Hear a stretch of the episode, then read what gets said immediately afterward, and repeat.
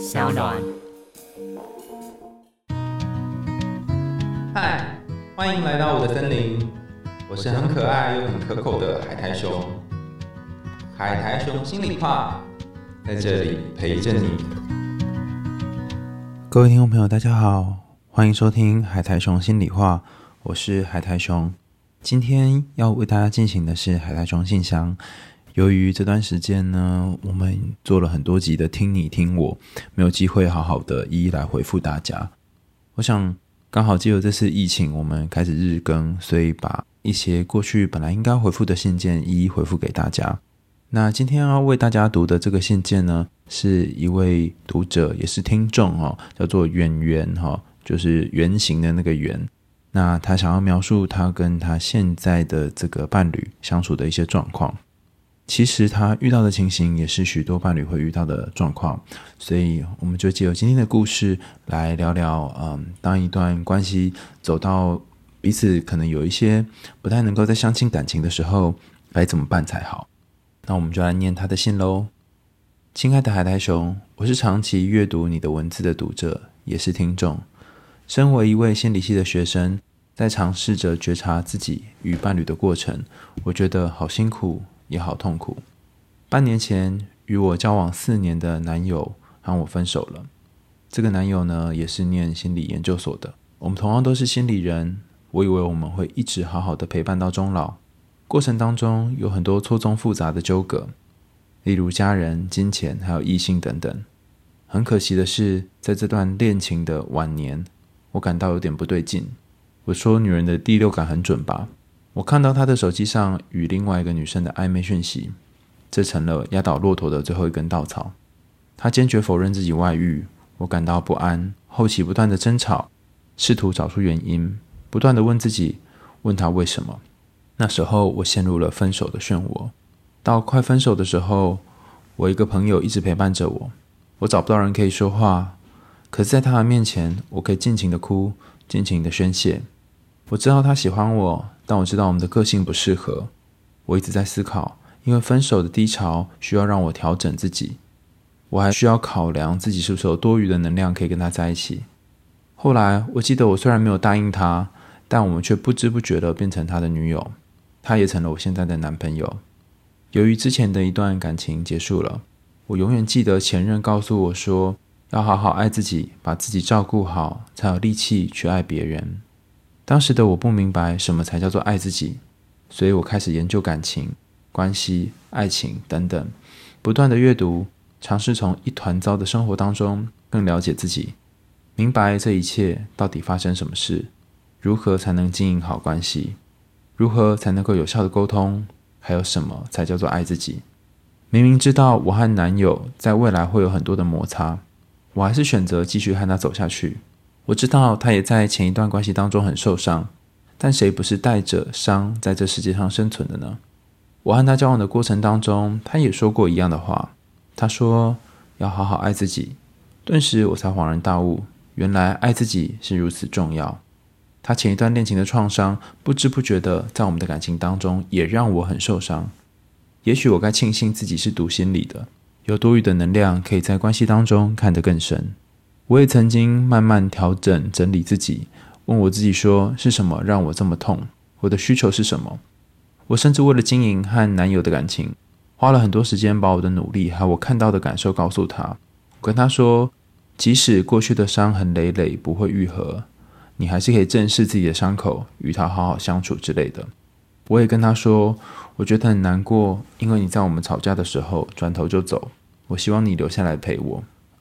我很有耐心的跟他沟通，可是结果得到的回应却是：“你不要再拿心理学用在我们的关系里。”像是这样的话，他常常觉得我很爱生气，很爱钻牛角尖，追究那些枝微末节。我也知道自己高敏感，再加上完美主义，有一些非理性的想法，例如两极的想法，或是非黑即白的想法。不过毕竟他不是学心理的，有时候真的很为难他。我一直告诉他我受伤的点，还有我希望他能怎么做。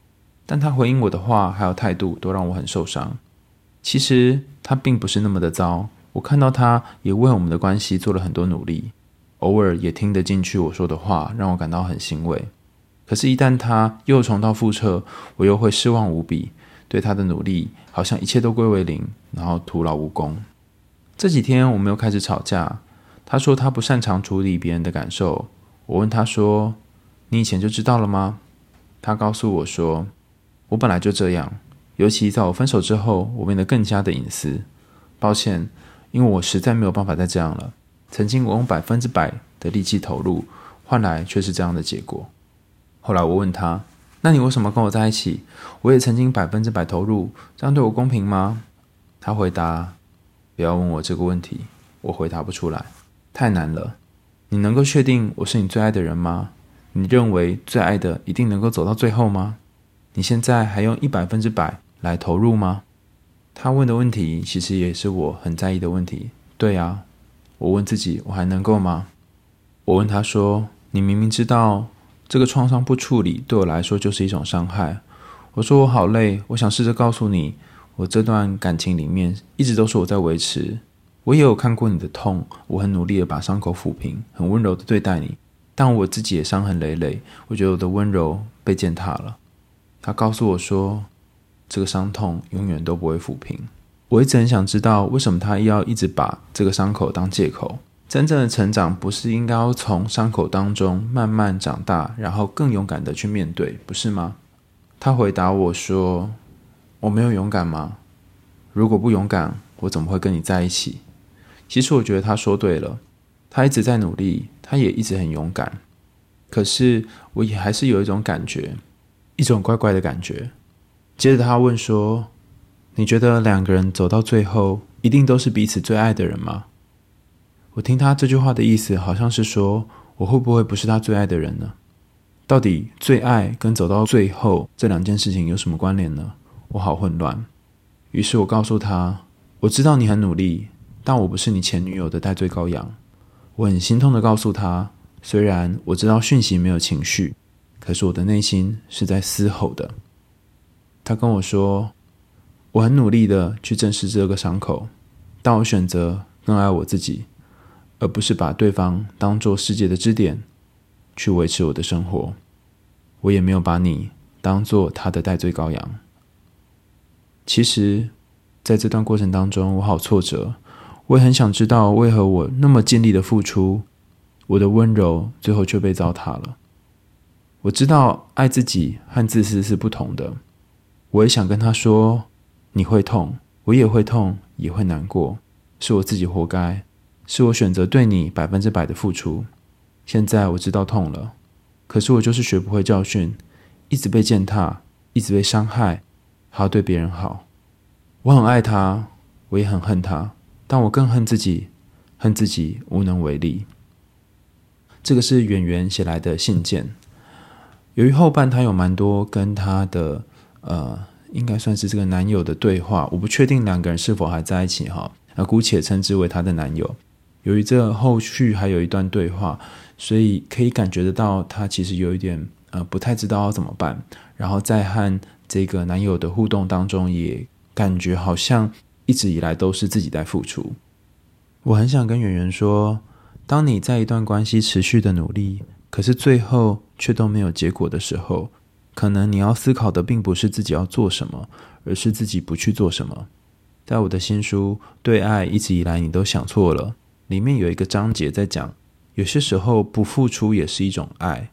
这其实是一个不太容易理解的概念哈，但意思是说，你可以想象，在过去这段时间里面，你有两种感觉：一种感觉似乎都是你一直很努力，一直很拼命，想要去做点什么，然后让关系变好；你也希望他可以去正视他自己的问题。另外一个是你一直感觉到自己好像有一种。被践踏的感觉，然后你的温柔、你的付出，他都没有放在心里面。那也不是永远都这样，因为有些时候你会看到对方的好，有些时候他会替你做，为了你啊做出一些改变。但无论如何，你总是觉得在这段关系里面有好多的辛苦，好多的无奈。我觉得在这里可能有一件事情要放在心里面，就是我们常常会觉得，会不会对方心中有一个前男友或者是前女友？呃，他一直没有办法忘记，他一直没有办法去面对这个伤口，所以我们会邀请，甚至是希望对方去面对这个伤口。但这里可以呃仔细思考的一件事情是，会不会真正没有去面对的，或真正困扰的，并不是对方，而是你自己。换句话说，呃，对他来说，可能前任的确是卡住心中的一个地方，但是对你来说，他的前任也卡住了你心中的一个地方，包含他跟前任的关系，他好像呃比较爱前任，或者是他因为前任所影响到他现在的状态，使得他和你的相处变得没有办法那么顺利，这些等等影响了你。所以这里重要的是你自己的感觉，而不是他有没有走出来。很多时候，我们会在感情里面把自己的课题投射到对方身上，然后要求对方，甚至邀请对方一起来解决，然后想说：“我来帮他解解决他的前热课题吧。”但实际上，呃，真正需要解决这个课题的，真实是他吗？还是其实是这个很在意、很在意的你？然而，当我们把注意力放在他必须解决他跟前任之间的关系这个课题的时候，很可能不但没有办法跟对方拉近关系，反而会把对方给推走。